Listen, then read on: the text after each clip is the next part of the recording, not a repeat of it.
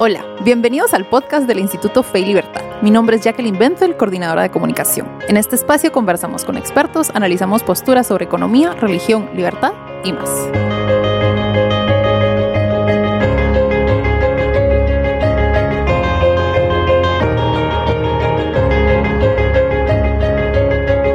Bienvenidos a este nuevo episodio del podcast Fe y Libertad.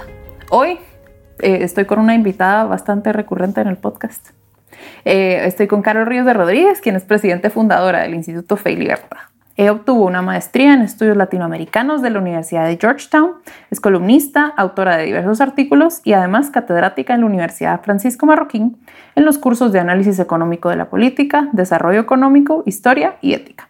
En el 2011, Acton publicó su libro Crisis financiera, populismo y el camino a prosperidad en América Latina. Bienvenida, Carol. Muchas gracias, Jackie. Gracias por estar aquí. Agradecemos mucho sus aportes con todos los temas. Muchísimas gracias. Hoy vamos a hablar con de, un tema que creo que ha estado bastante en el ambiente y es todo el tema medioambiental. Bueno, la politización del tema medioambiental. Entonces, si quiere, empezamos. Eh, sí, pues a mí me parece que es un tema que va a cobrar incluso más eh, importancia, sobre todo para el mundo cristiano, a raíz de eh, no solo eh, la asimilación de la encíclica Laudato Si, sino también de este sínodo de las Amazonas que, que está en proceso ahorita. Perfecto. Bueno, en ese sentido, pues mi primera pregunta tiene relación a las Amazonas. Eh, vimos que se volvió viral la noticia de que se quemaba el Amazonas. Hubo mucha gente que compartió todo tipo de imágenes, según ellos, para hacer conciencia eh, en la población y propiamente para exigirle a Bolsonaro, el presidente de Brasil, que arreglara la situación, que viera cómo detenía el, pues, todo lo que estaba sucediendo. Este fenómeno de politizar la protección del medio ambiente, ¿cree que es algo nuevo? No, Definitivamente no, yo creo que ya tiene tiempos de estar con nosotros. Si yo le pudiera poner fecha, tal vez sería 1971, cuando uh. se celebró el primer Día de la Tierra, que eh, fue un evento organizado por políticos para eh, fines políticos. Entonces yo diría que eso es, eh, es, es, algo que ya se viene manejando desde hace ya muchos años. Más de 40 años. Sí. ¿Y cuál es el peligro de politizar este tipo de temas? Pues evidentemente hay muchísimos peligros. Eh, uno es que no vamos a resolver el problema ambiental. Yo creo que eso es lo primero. Sí.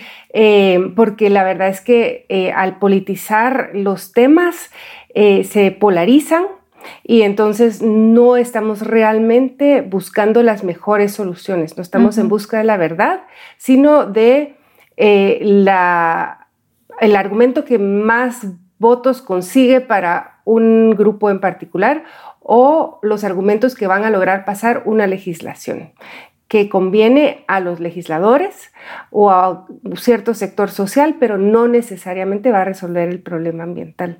Y para mí ese es el principal problema. Pero también trae problemas para la política, porque los políticos al asociarse con estos temas verdes muchas veces se meten en camisa de once varas y, y mm, nuevamente no van a lograr cumplir con sus promesas. Entonces genera problemas para los políticos y también para los ambientalistas. Perfecto. Y eso tiene relación con, mi segunda pregunta. ¿Será la política el camino para resolver estos problemas? Porque a mí me da la impresión de que si se resuelven a través de la política, la solución va a ser política. Exactamente, yo creo que toda la mentalidad ha sido, bueno, vamos a ver, el, Earth Day, el primer día de la Tierra, eh, tenía el propósito de elevar la conciencia precisamente en la comunidad política, porque el, organizador era un senador estadounidense que él lo que pensaba era la única forma de solucionar estos problemas es a través de la coerción, a través de la legislación. Tenemos que evitar que la gente haga mal uso de la, naturaleza eh, a la fuerza. Y em, lo estaba pasando lo mismo a nivel de Naciones Unidas, porque en las Naciones Unidas eh, se organizó también un evento muy grande en el 72 en Estocolmo, donde nace el eh, programa eh, ambiental de las Naciones Unidas y en ese evento que fue organizado por, por un señor que se llamaba Michael Strong, eh, también la mentalidad era los gobiernos del mundo tienen que reunirse porque este es un problema global y vamos a, promover legislación homogénea a nivel de todos los países del mundo porque estamos en una crisis. Se empieza a manejar el tema de la crisis, se empieza a manejar la idea de que solo a través de la intervención gubernamental se pueden solucionar problemas ambientales. Y muchísimas veces la solución es más sencilla o es más factible que se procure a través de intercambios voluntarios entre las personas que a través de la legislación. Perfecto. Bueno, y em, estuve investigando un poquito acerca del tema y me di cuenta que eh, la ONU tiene, eh, está planteando ya la Agenda 2030 para el Desarrollo Sostenible en la cual más o menos un tercio de los objetivos tienen que ver con el medio ambiente, si no es que más. Entonces, pareciera que creen que esta es la mejor forma de preservar el medio ambiente, de combatir la contaminación, de salvar los ecosistemas. Así es, la ONU es tal vez la ONG verde más grande.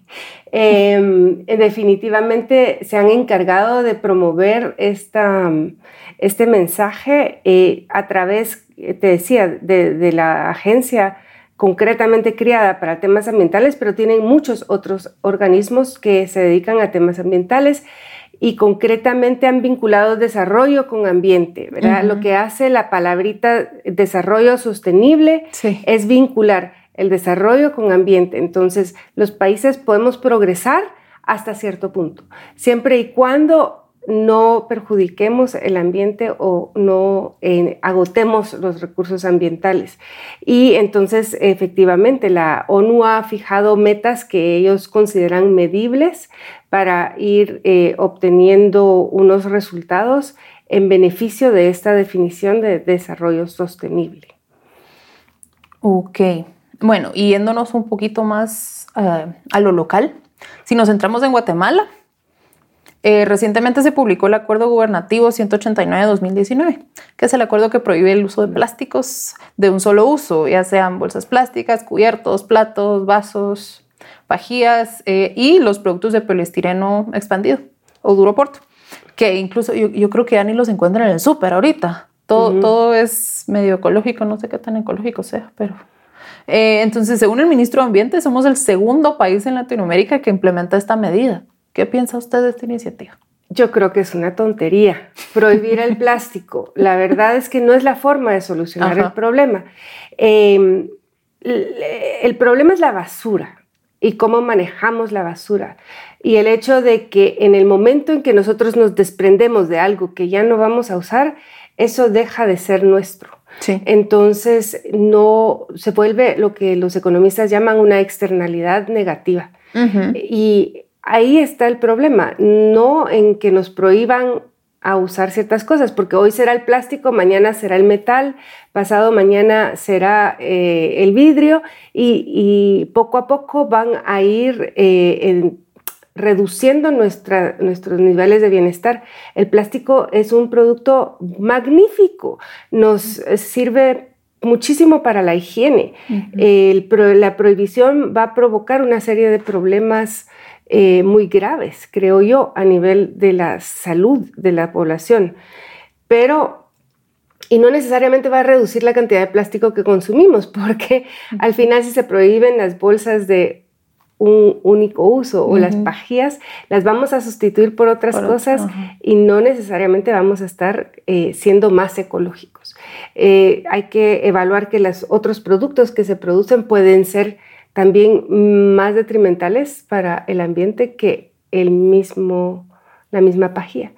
El problema entonces es cómo disponemos de esa basura. Ese es el principal problema. Y esa solución es mucho más compleja y yo creo que es más fácil pasar una ley. Y es más cara e involucra o responsabiliza a las municipalidades. ¿sí? Entonces, eh, es políticamente también más complejo. Yo estoy de acuerdo con el presidente electo eh, Alejandro Yamatei de derogar este acuerdo en cuanto entre en funciones y creo que sí tenemos que buscar soluciones mucho más sofisticadas para el manejo de los desechos. En Guatemala no tenemos una forma de disponer de nuestra basura eh, que es adecuada. Perfecto. Y esto incluso yo, yo, creo que perjudica a la larga al consumidor, ¿no cree? Siempre perjudica al consumidor. O sea, todas estas prohibiciones lo que hacen es que reducen nuestro ámbito de libertad, ¿verdad? Hoy nos prohíben el plástico, mañana nos prohíben algún otro producto. Eh, yo, yo, creo que deberíamos estar muy alertas y, y, defender nuestra libertad. Y no, el gobierno no es nuestra niñera. Sí es nuestro, eh, asegura el Estado de, Derecho, asegura el cumplimiento de la ley, asegura la justicia, pero no tiene que decirnos qué podemos y qué no podemos consumir, porque ahí ya empezamos en problemas. Sí, le resta responsabilidad al ciudadano. Bueno, ahora si quieren nos adentramos un poquito en eh, Laudato Si, la encíclica del Papa Francisco. Así es. En su artículo publicado eh, en nuestro blog para hacernos un poquito de publicidad. Carol tiene, creo que entre siete u ocho artículos publicados en el blog del Instituto Fe y Libertad sobre Laudato Si. El primero se llama ¿Por qué redactó Francisco la encíclica Laudato Si sobre el ambiente? Y en él usted escribe, ¿qué aporta una pluma religiosa al debate ambientalista? Los creyentes no pueden permanecer indiferentes a la problemática ambiental, pero tampoco pueden caer en excesos antihumanos, antinatalistas, antirreligiosos y más. El planeta es nuestra casa común y nosotros somos tierra. El derroche de la creación comienza donde no reconocemos ya ninguna instancia por encima de nosotros, sino que solo nos vemos a nosotros mismos. En punto 6. En pocas palabras, Dios ha estado mayormente ausente de la discusión hasta el presente y su ausencia distorsiona nuestra perspectiva y nuestras prescripciones. Entonces, la pregunta concreta, porque em, para resumir el artículo, por supuesto, léanlo y pues los otros siete, eh, creo que más adelante posiblemente vendrán más, esperamos. ¿Por qué, ¿Qué cree usted que quiere decir Francisco al, al redactar Laudato Si? A mí me parece que eh, Francisco, el Papa Francisco se inserta en una, en una discusión que ya venía de antes. El Papa Juan Pablo II eh, fue quien designó a, San Francisco de Asís como el patrono de la ecología y el Papa Benedicto XVI también ya había escrito mucho sobre el cuidado de nuestra casa común. Esa frase de casa común es de Benedicto XVI. Entonces el Papa Francisco está llevando esto un paso más allá, dedicando toda una encíclica al tema y además, eh, pues ahora con el Sínodo de las Amazonas, su contenido no es exclusivamente ambiental, pero sí tiene un fuerte contenido ambiental. Y yo pienso que lo que el Papa Francisco está tratando de hacer es de reinsertar a Dios en el tema. Y es muy importante porque el vamos a ver, el ambientalismo llevado a un, a un grado radical eh, es bastante antihumano. Eh, lo, si nosotros identificamos al culpable de la destrucción ambiental, eh, que es el hombre, nuestra tendencia va a ser a decir, debería de haber menos hombres poblando la tierra. En la medida en que hayan menos personas eh, imprimiendo su huella o dejando su huella en los ecosistemas del mundo, estos van a ser más pristinos y entonces van a estar mejor. el, gran malvado de la película somos los humanos.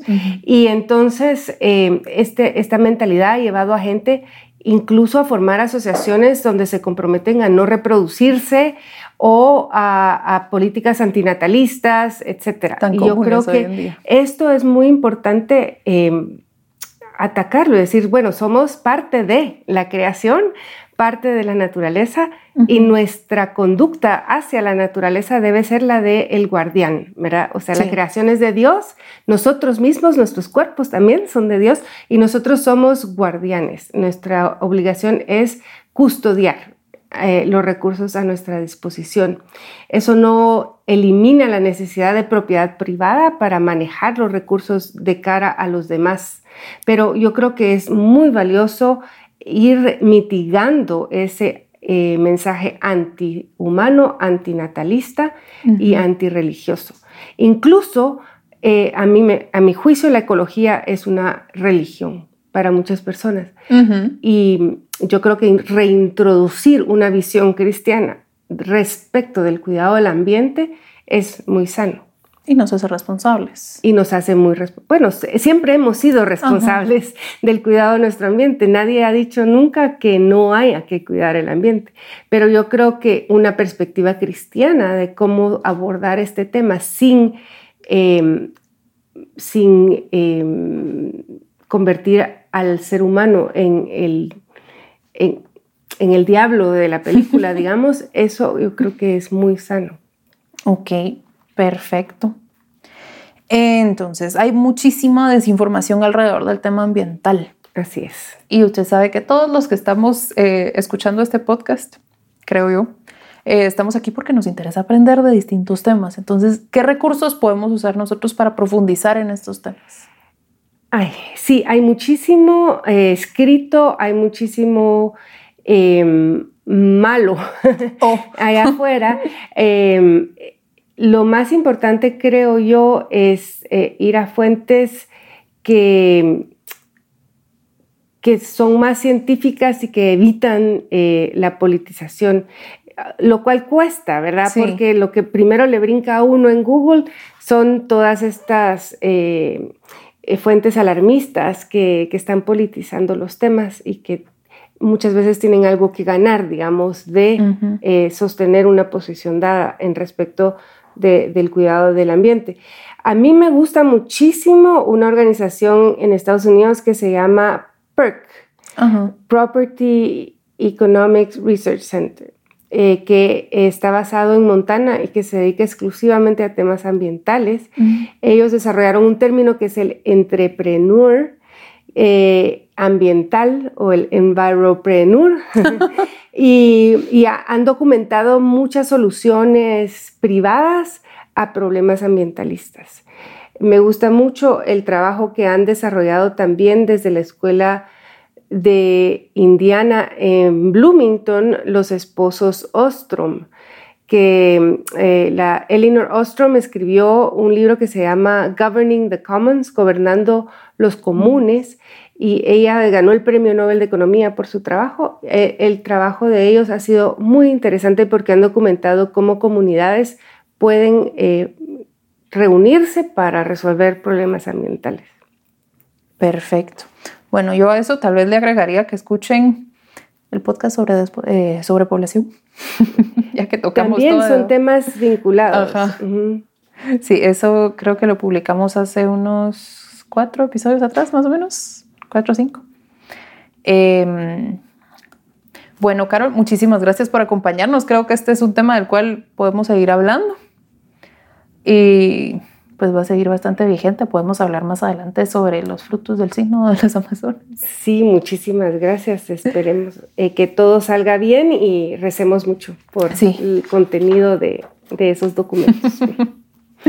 Bueno, y para todos ustedes, para más información sobre el Instituto Fe y Libertad, todo nuestro trabajo, actividades y lo discutido en este episodio, pueden visitar nuestro sitio web feylibertad.org y nuestros perfiles en todas las redes sociales. Estamos en Facebook, Twitter, LinkedIn, Instagram y tenemos canal de YouTube también. Muchas gracias por acompañarnos. Nos vemos en el próximo episodio.